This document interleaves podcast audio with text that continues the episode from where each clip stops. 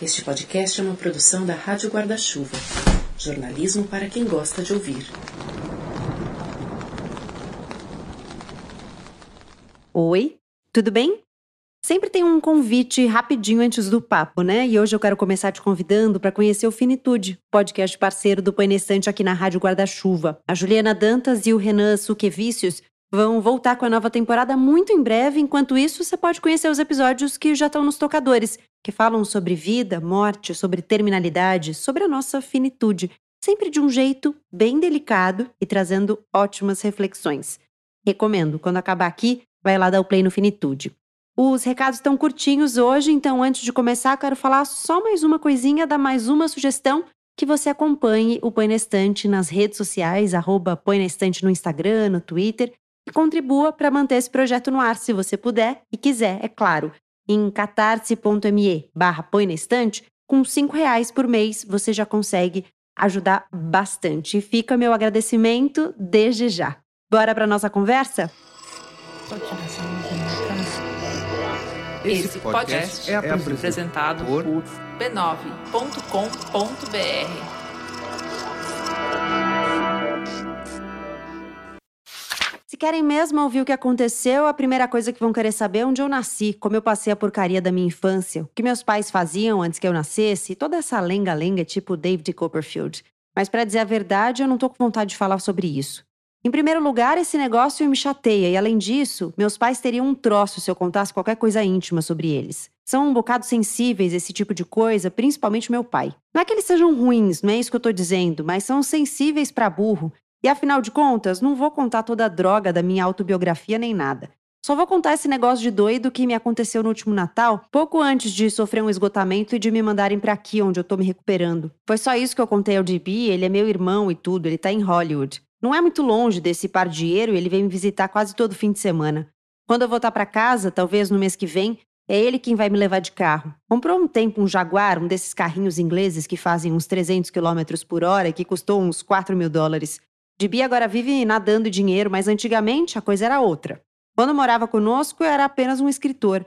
Se é que nunca ouviram falar nele, foi Dibi quem escreveu aquele livro de contos fabuloso, O Misterioso Peixinho Dourado. O melhor conto do livro era a história do garotinho que não deixava ninguém ver seu peixinho dourado só porque eu tinha comprado com o próprio dinheiro.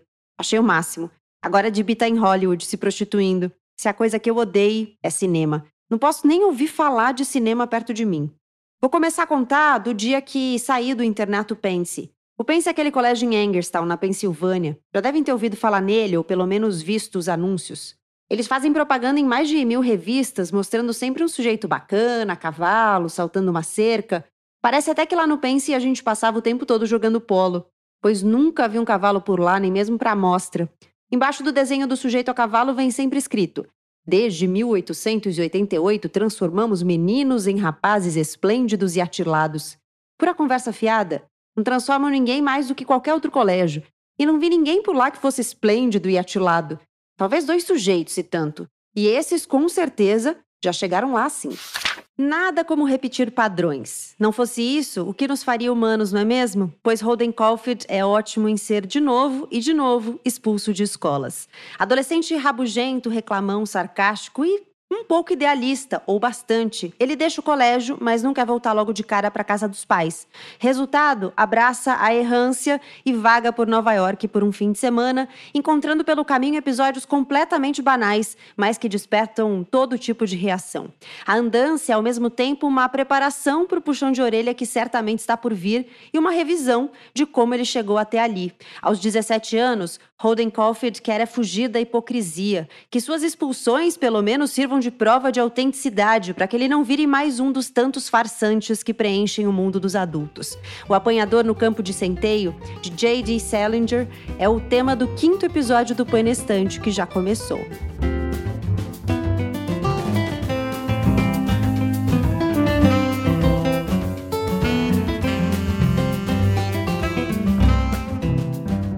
Bem-vinda, seja bem-vindo ao quinto episódio dessa temporada, temporada Leia Clássicos. Se essa for a sua primeira vez por aqui, eu te explico. O Põe na Estante é um clube do livro em formato de podcast. Tem sempre dois convidados, duas convidadas na mesa comigo. Gabriela Maier conversando sobre o mesmo livro, sobre a mesma obra. A gente compartilha as nossas impressões sobre ele para falar sobre o apanhador no campo de centeio. Eu convidei a Bárbara Bonângelo e o Rafael Lima. Sejam muito, muito bem-vindos. Obrigada por terem topado participar do Põe na Estante. Vou pedir para que vocês se apresentem. Bárbara, quem é você? Eu sou jornalista, eu hoje trabalho como editora de política e há cinco anos eu escrevo a newsletter Queria Ser Grande Mas Existir, onde eu conto minhas impressões de leituras, filmes, séries, um pouco de maternidade e também dessa vida louca que é produzir conteúdo para a internet. Rafael, quem é você? Olá, eu sou jornalista também. Lancei três livros, é, um sobre meu projeto Sociedade Dividida, que eu falo sobre sociedade divididas, e ano passado eu finalmente decidi partir para a área de ficção e lancei um livro de contos. E, paralelamente, faço o podcast Literalmente com Gabriel Benamor. Gabriela já foi uma das nossas convidadas. E acho que é isso. Trabalho completamente fora da área de jornalismo hoje, então acho que não vale a pena muito entrar nesse assunto. Bom, eu tenho começado todos os episódios dessa temporada perguntando para as pessoas qual é a experiência delas com os livros, né? Porque muitas vezes a gente passa pelos clássicos muito cedo, tem uma experiência ruim, inclusive, na primeira vez em que a gente os encontra, e depois melhora a experiência se a gente se anima a revisitá-los. Então, eu queria perguntar para vocês se vocês já tinham lido alguma coisa do Salinger de uma forma geral e especificamente o Apanhador no Campo de Centeio? Olha, o Apanhador no Campo de Centeio eu já tinha lido. Na verdade, eu já li duas vezes. A primeira eu li na faculdade, eu devia ter uns 20 anos. Eu li no original, porque eu li para uma aula de inglês. Então foi uma, uma experiência bem interessante. Eu gostei bastante, confesso que no começo achei ué, cadê todo esse hype em cima do livro? Porque esse livro é assim, né? O começo você fica sem entender onde ele vai chegar. Uhum. E depois eu reli agora, assim, acho que no fim do ano passado, mais ou menos, essa nova edição da Todavia. E tive a experiência de reencontrar o Rodenkoff já, sei lá, 15 anos depois. Já li muita coisa do Salinger, não tudo, mas li novas histórias que eu gosto bastante, Fanning Zui, que eu adoro, é um autor que eu gosto muito, muito, muito. Bom, eu li O Apanhador no Campo de Centeio quando eu tinha mais ou menos a idade do personagem, por volta dos 15, 16 anos. Eu sempre digo que é um dos meus livros preferidos porque eu lembro exatamente quando eu terminei de ler e eu pensei na hora, eu falei, nossa, esse livro de fato é muito bom. E nunca mais peguei para ler. Com o convite da, da Gabriela, eu tinha uma edição em inglês aqui que eu reli e acabei também relendo a, a nova versão, do, a nova tradução do, do Caetano Galindo para Todavia. E, de fato, é, é um livro muito. Eu tinha um pouco de receio, porque, como era um livro muito adolescente, de reler ele mais velho e ter uma, ter uma ideia assim de, nossa, como esse, como esse rapaz é chato, né? Como ele, como ele é cansativo, mas, mas não, ele de fato tem lá seus, seus problemas, mas o livro para mim continua sendo um dos grandes livros que eu li que eu li na vida. É, eu diria que são duas coisas. Ele é chato, mas o livro continua sendo um bom livro. Mas ele é Sim. chato pra caramba. Ele é, né? E é um desafio a gente passar por essa primeira impressão de garoto enxaqueca. Tem muita gente que desiste do livro aí nas primeiras páginas porque fica insuportável aquele drama adolescente que a gente já não se identifica mais tanto mesmo, a gente que já é adulto. Mas eu acho que é aí que está uma das grandezas, né, do Salinger, por trás dessa história banal de um adolescente é, impertinente, tem muitas camadas, tem muita coisa aí interessante, né? E é um desvendar, é realmente persistir, Sim. passar um pouco por essa chatice, né? Sim. Eu vejo ele como um retrato fiel, assim, da adolescência, né? Do, ele consegue juntar ali no, as duzentas e tantas páginas, a essência do que é ser adolescente. O adolescente é um ser que beira o insuportável na maioria das vezes, né? Porque questiona tudo, tudo é um saco. E o Caulfield, ao longo dos livros, ele tem aquela linguagem exagerada, ah, porque o fulano é inferno, é o pior do mundo, estou aqui esperando há 50 anos, fulano deve ter uns 100 anos, tudo para ele é um exagero. E acho que ele, ele representa bem essa, essa essência da adolescência. Eu ia falar isso, é, da, coisa superlativa, assim, né? Tudo é muito intenso. Então, tudo é muito ruim ou é muito bom, mas no geral, nas experiências dele, tudo é muito ruim, todo mundo é muito hipócrita, todo mundo tá muito de má vontade com ele, né? E até me chama a atenção, Rafael, você dizer que leu com 15 anos e gostou, porque recentemente estava pensando sobre isso, quando eu estava conversando com um amigo meu que viu que ia ter o, o livro na temporada, e ele me falou que ele também leu pela primeira vez, quando ele tinha mais ou menos a idade do personagem, do Holden Caulfield ele falou: naquele momento eu não gostei, porque eu acho que as questões dele eram muito as minhas questões, então eu me senti incomodado de uhum. daquele cara reclamão e, e, de alguma maneira pensar que, putz, será que eu sou assim também, né? Será que eu tô nesse lugar também? E depois não, depois ele já sentiu muito mais compaixão, inclusive, pelas questões que o Holden Caulfield trazia no livro, já como adulto, né? Enxergando o Holden como adulto, ele já conseguia entender muito melhor do que é que ele estava dizendo depois que ele já tinha, inclusive, atravessado todas as questões que o Holden atravessa no livro. Então me chamou a atenção você falar que se, se identificou, que talvez você estivesse mais aberto, ou talvez ele tivesse menos a ver com você do que ele tinha com meu amigo, por exemplo. Talvez você fosse um adolescente menos rabugento.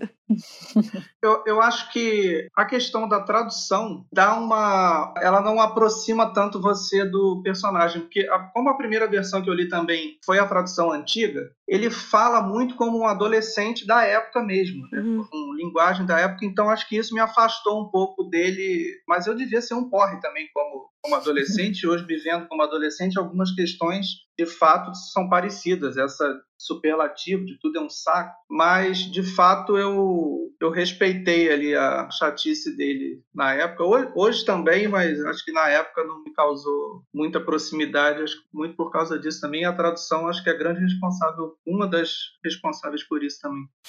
Sou o maior mentiroso do mundo, é bárbaro. Se vou até a esquina comprar uma revista e alguém me pergunta onde é que eu tô indo, sou capaz de dizer que vou a uma ópera. É terrível. Por isso, quando disse ao velho Spencer que tinha de ir ao ginásio apanhar meu equipamento, era pura mentira. Nem costumo deixar a droga do meu equipamento no ginásio. Meu quarto, no Pense, ficava no pavilhão Ossenburger, uma ala nova de dormitórios. Era reservada para alunos do terceiro e do quarto ano. Eu era terceiranista e meu colega de quarto estava no último ano. O pavilhão tinha sido batizado em homenagem a um ex-aluno do Pense, um tal de Ossenburger, que tinha ganho um montão de dinheiro como agente funerário depois que saiu do colégio. Foi ele quem lançou em todo o país aquelas agências funerárias em que a gente pode enterrar qualquer membro da família por 5 dólares cada. Vale a pena ver o tal do Ossenburger. Pelo jeito, ele provavelmente enfiava os cadáveres num saco, jogava tudo no rio. De qualquer maneira, havia doado uma fortuna ao Pence e batizaram nossa aula com o nome dele. No dia do primeiro jogo de futebol do ano, ele apareceu no colégio, metido numa baita de uma Cadillac. Todo mundo teve que ficar de pé na arquibancada e lhe dar uma bruta salva de palmas. No dia seguinte, na capela, fez um discurso que durou umas 10 horas. Começou com umas 50 piadas cretinas só para provar que era um grande praça. Grande merda. Aí começou a contar como nunca se envergonhava de se ajoelhar e rezar a Deus, sempre que estava numa enrascada ou coisa parecida. Mostrou-nos como devíamos rezar a Deus, conversando com ele tudo onde quer que estivéssemos. Diz que devíamos pensar em Jesus Cristo como se ele fosse um camaradinha nosso. Contou que ele conversava com Jesus o tempo todo, mesmo quando estava guiando o automóvel. Essa foi a maior. A linguagem, né, dele é uma marca muito forte do livro, né? As palavras que ele usa, as gírias. O que eu acho engraçado também é que acho que tem muitos adultos que não conseguem, né, se identificar, ter essa compaixão. Por mais que a gente tenha esse distanciamento da idade, já eu acho que esse distanciamento pode ser também a razão de não entender o que é aquilo. A gente já passou tanto tempo que a gente foi adolescente que a gente já não enxerga mais aquelas questões como válidas, né? Eu sei que depois que eu li o livro, comentei na newsletter, alguns amigos pegaram para ler, alguns amaram e outros detestaram. Não estão com disposição para encarar esses assuntos chatos e pequenos da adolescência. Só que a gente vê que ali não tem nada de pequeno, né? Que as angústias dele são tão nossas, de todo mundo, e tão pesadas, a gente fica com o coração apertado de ver o que aquele menino tá passando, né? Eu também não vejo como pequeno, inclusive quando ele começa a apresentar a família dele, né, que são todos personagens bem interessantes ali, né, os irmãos e tal, você vê que puxa, puta história triste, sabe? Ele começa a contar do irmão, é, o que aconteceu com um dos irmãos, a irmã mais nova como é, o irmão que escreve. Aliás, todo mundo na família meio que escreve, escreve, né? Porque até a irmã uhum. mais nova, ele fala que escreve, não termina os textos, mas escreve. Ele também escreve. Se tem uma coisa que ele faz bem na escola, são as redações. Tem até o colega dele que quer que ele faça a redação por ele e tal. Mas você vai conhecendo a família e você fala: Nossa, eu tô entendendo exatamente por que, que tá muito puxado, porque tá mesmo, né? Nossa, muito. E ele fala com distanciamento dessas questões, né? Ele, ele passa por elas como se fossem coisas normais, comuns, como se todo mundo tivesse perdido o irmão, como se todo mundo tivesse um outro irmão que foi à guerra, todos os horrores, né? Pós Segunda Guerra Mundial, só que vai fazendo quebra-cabeça, né? Do, da situação emocional, mental desse personagem é muito interessante como você começa na superfície achando que não vai levar em nada essa história, e de repente você está mergulhado naquilo, tentando salvar aquele menino de alguma maneira. Eu acho que o grande problema dele é, é não se identificar com nada, né? Isso acaba criando uma ansiedade ali nele que, enfim, é evidente em alguns trechos do livro. Tanto que quando ele chega no, a parte do Museu de História Natural, que ele fala que gosta dali, porque ali é tudo sempre igualzinho. Acho que ele ele prefere muito mais aquela vida de do campo com cavalo do que essa mudança que a própria cidade causa. E ele, ele vivia na cidade, uma cidade que não para, que é Nova York. E isso causava uma certa angústia nele, né? Tudo aquilo evoluindo, com carro, prédio, com tudo, e nada daquilo representar ele de nenhuma forma. Né? O colégio, a, a própria família que ele gostava, mas enfim, ele tinha ali um certo afastamento, o afastamento do irmão, que uhum. faz o que ele não queria que, que o irmão fizesse, que é ir para escrever Hollywood. Eu, eu, gosto muito dessa parte do museu também, mas é, eu vejo, assim, não sei se faz sentido, mas eu vejo um pouco como um lugar em que a hipocrisia é menos latente, porque ele tem uma questão, né, com a hipocrisia, todo mundo é hipócrita, todo mundo é vigarista, ele usa várias palavras, assim, farsante, e no museu não tem muito essa hipocrisia, é o que é. É o Museu de História Natural, é o que é, tá uhum. posto ali, as coisas são assim. E a Bárbara trouxe a questão da guerra, né, do pós-guerra, e eu fico pensando que nesse momento da história, parecia mesmo, né, que a gente estava vivendo num mundo, não que hoje não pareça, tá? Mas que a gente estava vivendo num, mundo de hipócritas. É, então você imagina o que é você ver que, ah, puxa, meu irmão voltou da guerra e aí, sei lá, de repente vai escrever para Hollywood. O que está acontecendo, né? que deslocamentos são esses que as pessoas conseguem fazer, que transitam com tanta facilidade nesses ambientes, e ele não, ele, ele, ele se sente muito fiel àquilo que ele que ele está vivendo ali, que ele está experimentando, e ele não consegue se deslocar para outros lugares que talvez exigissem uma adaptação, né? Com certeza, eu, eu acho que ele não entende como é que as pessoas passam por tragédias e continuam a viver.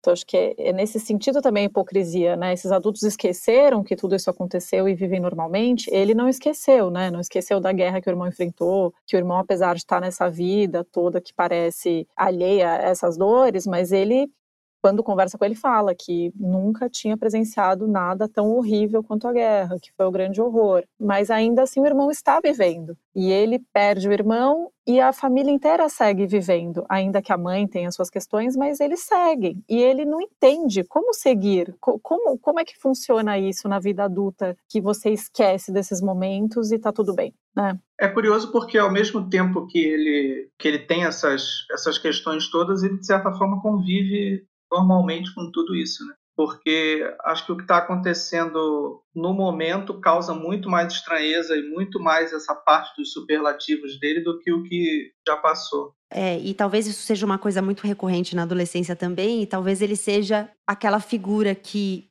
para os outros soa ou parece apático, como se ele não se importasse com nada. E por isso ele é expulso, por isso ele. Mas na verdade ele é uma pessoa que está sentindo profundamente tudo o que acontece. Então de apático uhum. ele não tem nada. E eu acho que muitas vezes acontece isso na adolescência, né? De a gente viver profunda e intensamente algumas coisas, mas a forma como a gente consegue manifestar isso, né? Colocar isso para fora, parece que a gente não está se importando. É, o mundo interno borbulhando, né? Acho que principalmente porque acho que como adulto a gente para e pensa muito mais porque enfim a gente já passou de certa forma então uhum. a gente sabe que se tiver que, que dar ruim no final a gente sabe que vai dar ou se for algo que não é tão grave assim aquilo vai se resolver acho que como ele não tem essa percepção pela pela idade pela falta de experiência tudo para ele é um problema a questão da sexualidade também, que, ele, que a primeira vez é uma vírgula imensa no livro, que ele diz que não consegue com, com alguém que ele não se apaixone, enfim, ele tem 15 anos, ele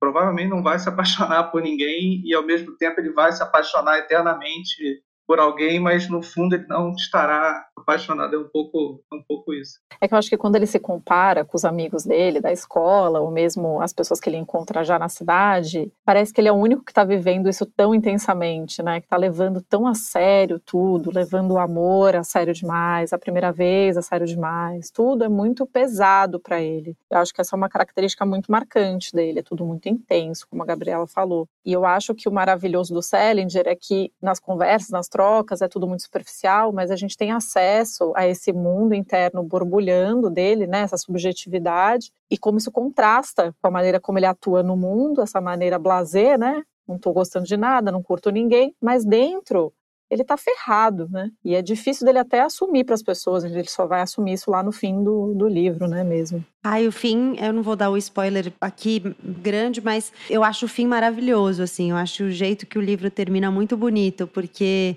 você entende como é afetivo tudo o que ele manifestou até ali, né? Como ele estava em busca de ajuda, né? Só não sabia como, e toda essa andança por Nova York é, na verdade, um grito de socorro ali, que ele acaba encontrando, graças a Deus. Mas bate muito forte para mim esse livro, dessas camadas e de você. E como também a gente lida com as pessoas no dia a dia, né? A gente acha que as as pessoas não estão passando por nada, tá tudo bem com elas e por dentro elas estão ruindo. E ele é uma grande fachada, né?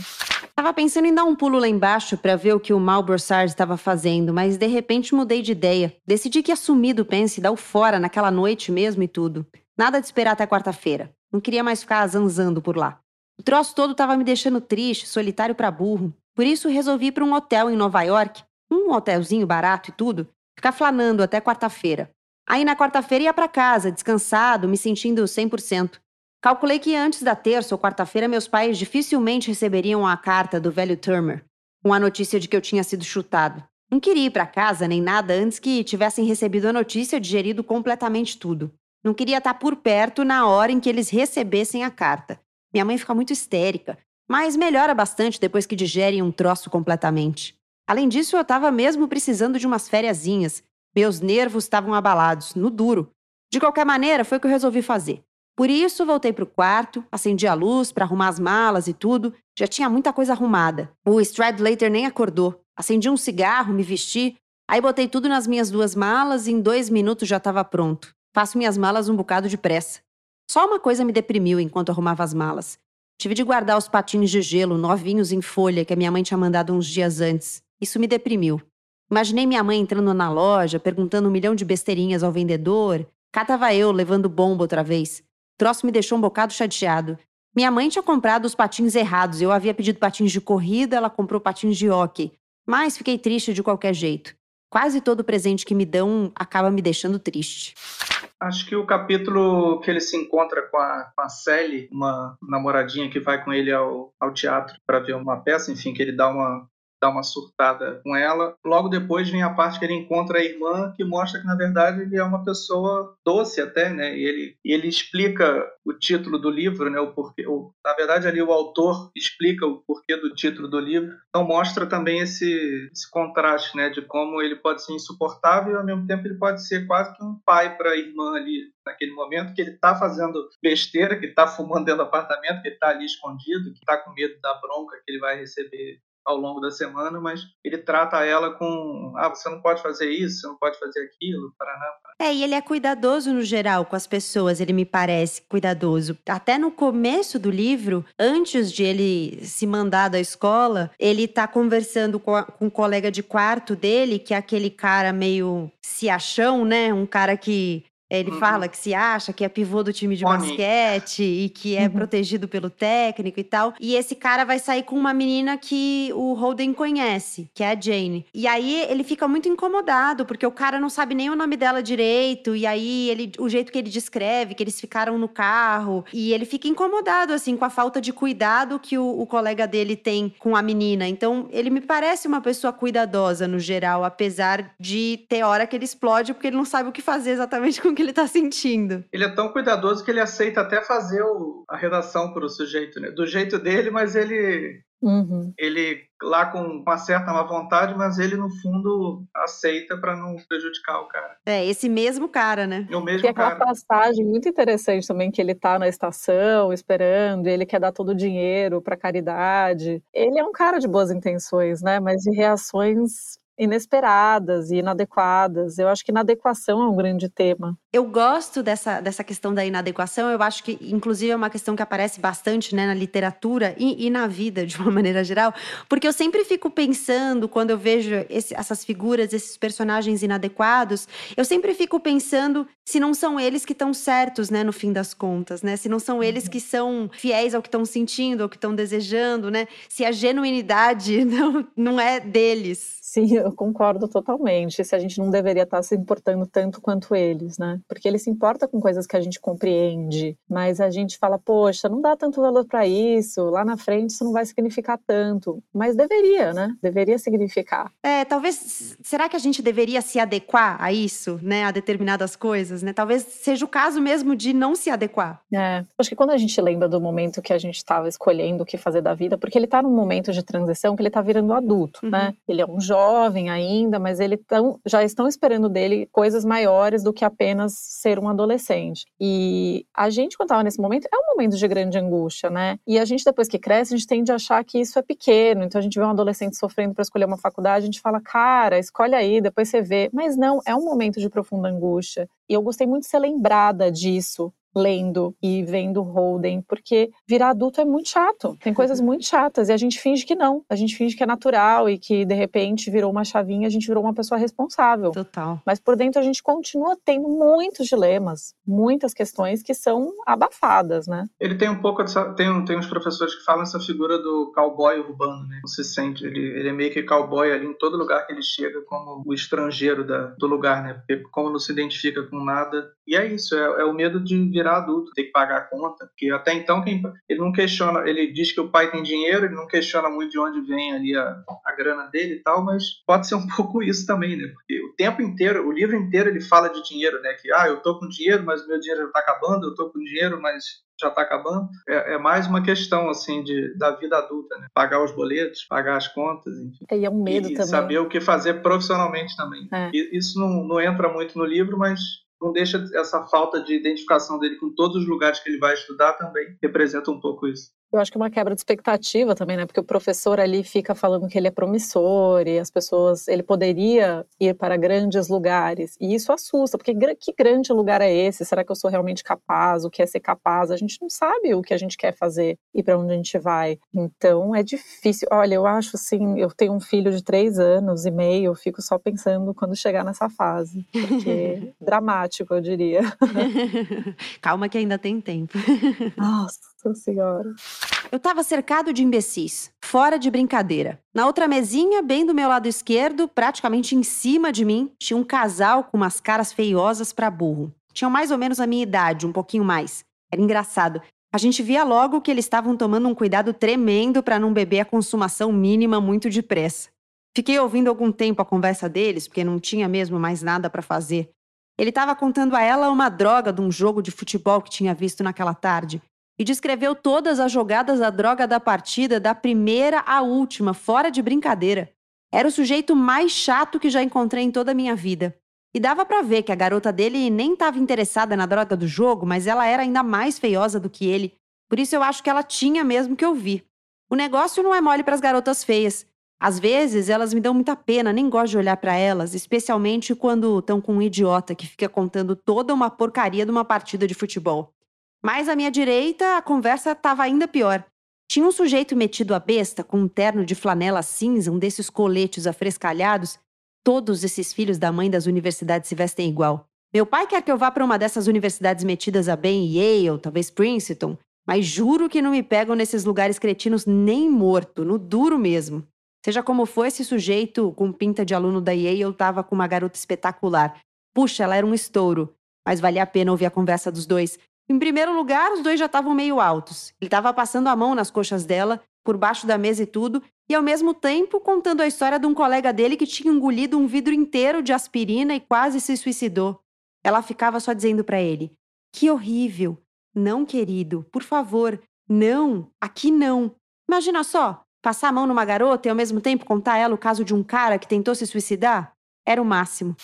Agora, fazendo um pouco o advogado dele do livro também, porque todo mundo acha ele chato, eu acho que a gente acha ele chato porque é ele quem narra o livro, né? Porque acho que todos que estão ali, de certa forma, têm um, uma chatice entranhada, né? Como ele é o narrador, a gente acaba tendo mais antipatia com ele, talvez com outros personagens que passam pelo livro. Embora ele trate todo mundo mal e fale que todo mundo é um porre, que você acaba achando que todo mundo um porre também, mas enfim, ele tem, ele tem um pouco disso também, coitado. Como é ele que está contando a história, acho que ele leva a culpa, mas o adolescente da época parece muito bem retratado. Não, só para a gente lembrar também que naquela época que o livro foi lançado, não existia muito essa literatura para jovens, né? Não era uma é, coisa não. assim tão em alta. É 51. Exato. É hoje que a gente tem toda essa literatura que fala de adolescentes e tudo mais. A gente tinha romances de formação, mas que passavam rapidamente pela fase da adolescência e logo Sim. já pulavam para a vida adulta e toda a formação já na vida adulta. Uhum. É um dos primeiros livros, não sei, não, não tenho conhecimento para afirmar com certeza, mas que a gente se vê ali, né? A gente adolescente se enxerga ali até com a linguagem, com o pensamento truncado, repetitivo, obsessivo, e é um grande marco ali para a juventude dos Estados Unidos. É, eu acho que o hype é exatamente esse, né? Quer dizer, não só isso, porque eu acho que o, o Salinger tem uma habilidade narrativa fantástica, mas, mas além disso, tem um, um quê de novidade, que é isso, é um livro que contempla pessoas que não estavam contempladas antes nesses personagens, nesses grandes personagens. E aí, de repente, repente você tem um grande protagonista que permite a uma nova gama de pessoas um processo muito intenso de identificação, né? E assim, para uhum. defender uhum. o Holden também, para não falar só mal dele, que eu falei que ele é chato no início, ele é chato, mas em vários momentos a gente se apega a ele, assim, porque ele tem, acho que tem umas coisas assim que são pontos altos do livro que ele, é, ele tem um sarcasmo, ele tem uma inteligência, né? E o jeito que ele se coloca nas situações, ele é muito autêntico e ele simula coisas. Ele é irônico, enfim, ele é uma figura muito interessante. Acho que a parte do trem que ele encontra a mãe do amigo é, é maravilhosa é essa parte. essa parte, porque ele começa a inventar coisas assim que você fala, meu Deus, isso parece piada. E a, a mulher vai acreditando em tudo. E ele vai entrando na história e ele começa a acreditar na própria mentira e muda o nome e fala que o filho, não, o seu filho era tal coisa, tal coisa, tal coisa, completamente o oposto do que ele acha, mas ele é tão dissimulado ali naquela hora que ele consegue ludibriar a conversa e levar lá do jeito. Só para contextualizar, essa parte é bem depois que ele sai da escola, né, que ele decide sim, ir sim. embora e aí ele encontra a mãe do colega dele da escola no trem e ele começa a inventar. Ele fala que ele é outra pessoa, ele dá o nome de outro colega e ele começa a falar coisas maravilhosas sobre o filho dela, mas na verdade ele acha o filho dela um saco, um cara muito chato e tal. Só que ele começa, não, seu filho é ótimo, ele é essa pessoa generosa. E aí ele até fala nessa hora, né, quando eu começo a mentir, eu sou capaz de não parar nunca mais. Ele vai entrando na história. Exato. Ah, você estuda no Pense? perguntou. Ela tinha uma voz agradável, era mais uma voz agradável de telefone. Ela bem que devia carregar uma porcaria de um telefone com ela por toda parte. É, eu estudo lá sim, respondi. Ah, que interessante. Então talvez você conheça meu filho, Ernest Morrow. Ele também tá lá no Pense. Conheço sim, ele é da minha turma. O filho dela era sem dúvida o maior sacana que já tinha passado pelo Pense em toda a infeliz história do colégio. Ele estava sempre andando pelo corredor depois de tomar banho, batendo com a toalha encharcada na bunda dos outros. É esse o tipo de cara que ele era. Ah, que interessante, ela disse, mas sem ser besta nem nada, ela estava só querendo ser simpática. Vou contar ao Ernest que nos encontramos, continuou ela. Posso saber o seu nome, meu filho? Rudolf Schmidt, respondi. Não estava com a mínima vontade de contar a ela toda a história da minha vida. Rudolf Schmidt era o nome do zelador do nosso dormitório. Você gosta do Pense? Ela perguntou. O Pense? Não é de todo mal, não é nenhum paraíso nem nada, mas é tão bom quanto a maioria dos colégios. Alguns professores são um bocado conscienciosos. O Ernest adora o Pense. É, eu sei que ele gosta de lá, eu disse, aí comecei a embromar um pouco. Ele se adapta muito bem às coisas, no duro, ele realmente sabe se adaptar ao meio. Você acha? Ela perguntou, parecia interessada para burro. O Ernest? Claro que sim. Aí fiquei olhando enquanto ela tirava as luvas. Puxa, a mulherzinha estava coberta de pedraria. Acabei de quebrar a unha saindo do táxi. Olhou para mim e sorriu. Ela tinha um sorriso tremendamente simpático, verdade. A maioria das pessoas ou não sabem sorrir ou tem um sorriso pavoroso. Eu e o pai do Ernest, às vezes, nos preocupamos com ele. Às vezes pensamos que ele não faz amigos com facilidade. Como assim? Bem, ele é um rapaz muito sensível. Ele nunca foi de ter muitos amigos, talvez porque encara as coisas com seriedade demais para a idade dele. Sensível. Essa era a maior. O tal do Morrow tinha tanta sensibilidade quanto um assento de privada.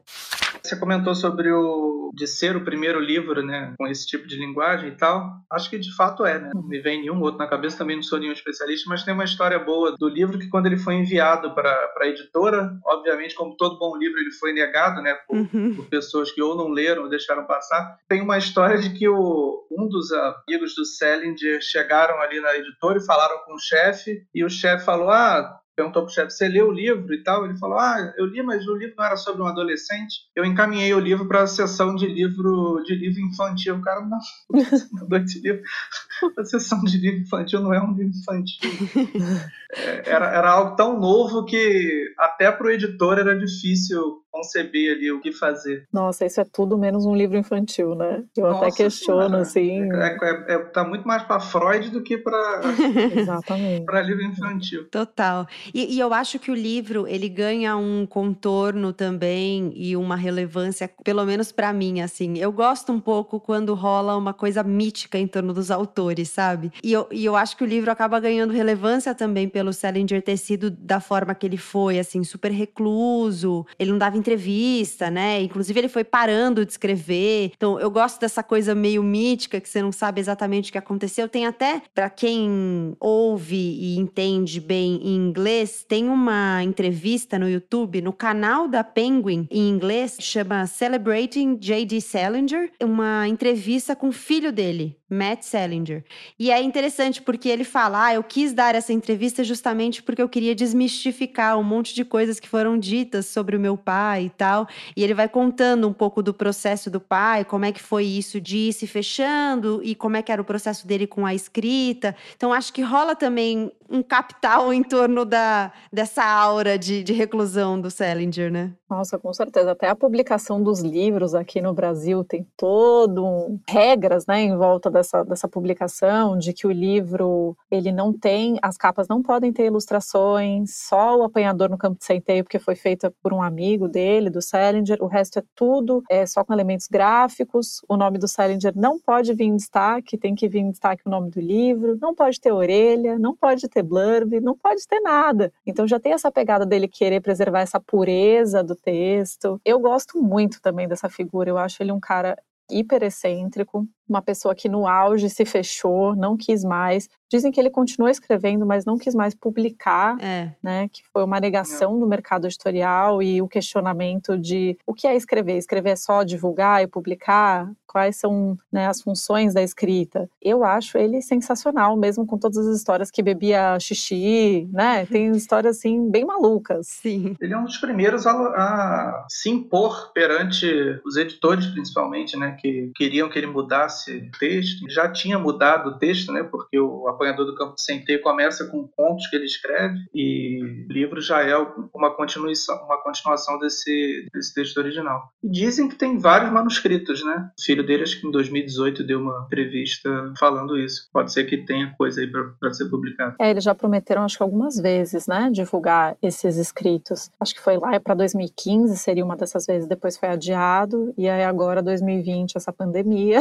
É. Acho que não vai rolar, né, tão cedo, enfim. Mas é um mistério saber sobre o que ele escreveu, né? Se ele Sim. fosse vivo, Sim. seria uma figura tão interessante para acompanhar esse mundo maluco, acelerado de rede social. É, ele nem morreu há tanto tempo, né? Ele morreu em 2010. Se a gente for pensar, assim, não é tanto tempo assim. É, a gente poderia ter escritos dele bem recentes, se a gente tivesse acesso a, ao que é. ele produziu, assim. Um dos baratos desse livro é não ter virado filme também. Mas ele não, não permite, nada, assim, né? de relevância. Não, é, não. Então, por isso, ele, ele não é. só não quis mais publicar, como também não quis nenhuma forma de reprodução, né? De reprodução. É, eu estava lendo uma vez que um dos contos dele, do Nove Histórias, foi, virou um filme, né? Eu não me lembro exatamente, eu conto daquelas duas mulheres que ficam em casa conversando sobre a morte de um cara, de um ex-namorado, enfim. E aí, quando virou o filme, ele ficou muito decepcionado com o resultado, porque virou uma história hiper melodramática, que não tinha nada a ver mais com o conto E a partir daquele momento ele falou: tchau, obrigada, não quero mais que nada vire filme. Eu admiro pra caramba, mas ele não conseguiu que o universo ficasse totalmente fora do cinema, né? Porque aquele filme do Wes Anderson, né? Uhum. O, a família Tenenbaum, Uhum.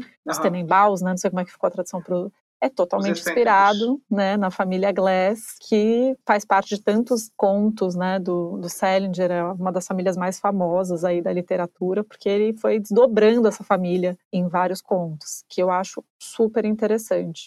Quando ele foi embora, fiquei olhando pela janela, ainda de paletó e tudo. Não tinha nada de melhor pra fazer. Aí é que reparei o que estava acontecendo do outro lado do hotel. Não se dava nem ao trabalho de baixar a veneziana. Vi um sujeito de cabelos grisalhos, ar muito distinto, só de cuecas, fazendo um troço de cair o queixo. Primeiro pôs a mala em cima da cama. Aí tirou uma porção de roupas de mulher e começou a vesti-las.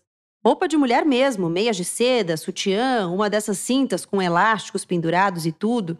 Aí se enfiou num vestido de noite, preto, justo pra chuchu. Juro por Deus. Depois ficou andando pra lá e pra cá no quarto, com uns passinhos miudinhos, assim como as mulheres fazem, fumando um cigarro, se olhando no espelho. E o pior é que estava sozinho, a não ser que houvesse alguém no banheiro. Isso não dava pra ver de onde eu estava. Quase em cima da janela dele, um homem e uma mulher estavam se encharcando. Cada um esguichava um bocado de água em cima do outro. Talvez fosse uma bebida qualquer e não água, mas não dava pra saber o que estava nos copos.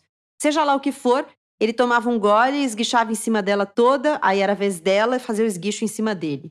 Dou-me a palavra de honra, os sacanas se revezavam. Era um troço digno de ser apreciado. O tempo todo pareciam uns histéricos e riam como se estivessem fazendo a coisa mais engraçada do mundo. Não tô brincando, não. O hotel estava repleto de tarados. Acho que provavelmente eu era o único sacana normal nas imediações e isso não é lá muita vantagem. Me deu uma vontade bárbara de passar um telegrama pro Stradlater mandando ele tomar o primeiro trem para Nova York. Ele ia ser o rei do hotel. A gente falou bastante sobre ser um livro meio adolescente, assim, mas talvez as pessoas ouvindo fiquem receosas de ler e encontrar ali um livro infantilizado, né? Acho que vale dizer que vale a pena ler e não é um livro, na, é um livro nada infantilizado, assim, pelo contrário, né? É um livro denso. O lance das camadas é uma boa, uma boa descrição, porque é um livro que tem muitas camadas, né? Então você consegue acessar profundezas ali desse personagem. E o personagem por si só, ele vale o livro, né? O Holden Caulfield, ele vale a leitura porque ele é um protagonista muito marcante, tanto que tem muita gente que não lembra direito o que acontece no fim, como é que o livro termina, mas muita gente que leu o livro, eu diria a maioria das pessoas, lembra de alguma maneira desse cara, desse menino. Quem é esse menino, né? O que vocês deixariam de considerações finais sobre a relevância desses desse livro e como esse livro pode chegar para as pessoas também? Olha, o que eu diria é que os- o Apanhador, ele é um livro para quem está interessado em escavar, em chafurdar nas questões que fazem com que as pessoas tomem determinadas decisões ou aparentem uma calma, uma tranquilidade, sendo que elas estão sofrendo, né? Então, o Salinger ele vai construindo dessa maneira que parece que você está lendo uma história adolescente, questões bobas, banais, mas conforme você vai dando prosseguimento à leitura, lá para o meio do livro, você vai tendo acesso, como você falou, Gabriela, à família dele. Então, as questões que eles estão enfrentando, desde a Segunda Guerra, a morte de uma das crianças da família, e como isso tudo influenciou o Holden, e aí a gente passa a entender, é um exercício mesmo de compaixão, de se abrir para um personagem que parece que não tem nada para dizer para você, e de repente você descobrir que ele tem muitas questões, muitas camadas, e que você está interessado que esse personagem sobreviva, né? Que a gente está falando aqui de uma questão de hum, sanidade mental também. Então não é um livro leve mesmo, mas é um livro que vale a pena. Eu acho que é, é total isso também, essa, essa parte final que você falou de um livro sobre a sanidade mental de um, de um adolescente, no caso, mas é, é muito mais do que um, um adolescente reclamão falando da vida o tempo inteiro. Assim, se quiser confiar em uma coisa que eu falei aqui até agora para provar que o livro é bom, eu tendo a achar um porre qualquer tipo de monólogo, e esse é o meu livro preferido. Então acho que isso serve como, como uma boa explicação pro pro que eu acho, o que eu penso do, do apanhador de, do campo de centeio. É, o Apanhador no Campo de Centeio é do J.D. Salinger, também conhecido como, vou falar o nome dele inteiro, que ele não usava sempre, mas Jerome David Salinger. Bom, o livro é um fenômeno, né? Eu estava levantando os números de vendas desde 1951 e, e os números divergem um pouco, mas em, em, alguns lugares chegam a falar em 70 milhões de cópias vendidas desde, de, desde a publicação. Então, assim, realmente é muito impressionante. Eu li a edição da editora do autor, que é a editora do Fernando Sabino, que a gente brincava antes de começar a gravar, que é a editora que só existe por causa desse, só existiu por causa desse livro, basicamente. Todo mundo conhece uma capa cinza. É uma tradução de três tradutores, de Álvaro Alencar, Antônio Rocha e Jório Dalser. Tem 205 páginas. E tem a edição nova, que a gente até mencionou aqui na nossa conversa, a edição da Todavia. Eu acho que ela tem uma coisa muito legal, além de trazer notas e, e enfim, trazer ali observações. Ele é um pouco maior, ele tem 256 páginas. A tradução é do Caetano Galindo. Mas acho que tem uma coisa muito legal, que é a capa, né? Foi o livro que conseguiu trazer aqui a capa original, a capa do livro em inglês, que é aquela capa vermelha, que tem a cidadezinha e hum, meio um cavalo assim, né? e um cavaleiro. Exatamente. exatamente. É muito linda essa edição. É Gostei linda muito. essa capa. É linda essa capa. Então, acho que tem um mérito aí também que é, ela dá, dá vontade do livro, porque você vê a capa e dá vontade, né? O objeto ali é, é sedutor. Afinal, tirei a roupa e me deitei. Na cama, me deu uma bruta vontade de rezar ou coisa parecida, mas não consegui. Não é sempre que eu consigo rezar quando eu tenho vontade. Em primeiro lugar, sou meio ateu. Gosto de Jesus e tudo, mas não dou muita bola para a maioria das outras coisas da Bíblia. Os apóstolos, por exemplo. Para falar a verdade, os apóstolos são chatos. Depois que Jesus morreu e tudo, eles trabalharam direitinho, mas enquanto ele estava vivo, não serviam para nada. Deixavam ele na mão o tempo todo. Eu gosto de todo mundo na Bíblia mais que dos apóstolos. Para dizer a verdade, o cara que eu mais gosto na Bíblia é aquele maluco que morava nos túmulos, vivia se cortando com as pedras. Gosto dez vezes mais daquele filho da mãe do que dos apóstolos. Quando eu estudava no Colégio Wooton, discutia um bocado sobre isso com um garoto chamado Arthur Childs, que morava no fim do corredor. O tal do Childs era quaker e tudo, não largava a Bíblia, era um bom menino, gostava dele, mas nunca chegamos a um acordo sobre uma porção de troços da Bíblia, principalmente os apóstolos. Ele cansou de repetir que se eu não gostava dos apóstolos, então eu não gostava de Jesus nem nada. Se foram escolhidos por Jesus, a gente tinha que gostar deles. Eu respondia que sabia que tinha sido Jesus quem tinha escolhido, mas que a escolha tinha sido feita ao acaso, porque ele não teve tempo de andar por aí analisando o meio mundo. Eu não culpava Jesus nem nada. Ele não tinha culpa de não ter tido tempo. Rafael Lima, Bárbara Bonângelo, foi um prazer conversar com vocês. Muito obrigada por terem topado e queria terminar oferecendo o espaço de sempre para que cada um venda seu peixe, diga se vocês tiverem arrobas abertas, onde é que as pessoas encontram vocês, os podcasts, o que quiserem dizer. Bom, quero terminar agradecendo também, uma conversa ótima, sempre bom falar de Salinger. Para quem quiser me procurar no Instagram, eu sou Babi Bom Ângelo, Babi B-A-B-I, bom é o contrário de mal. Então, Babi uhum. Bom Ângelo.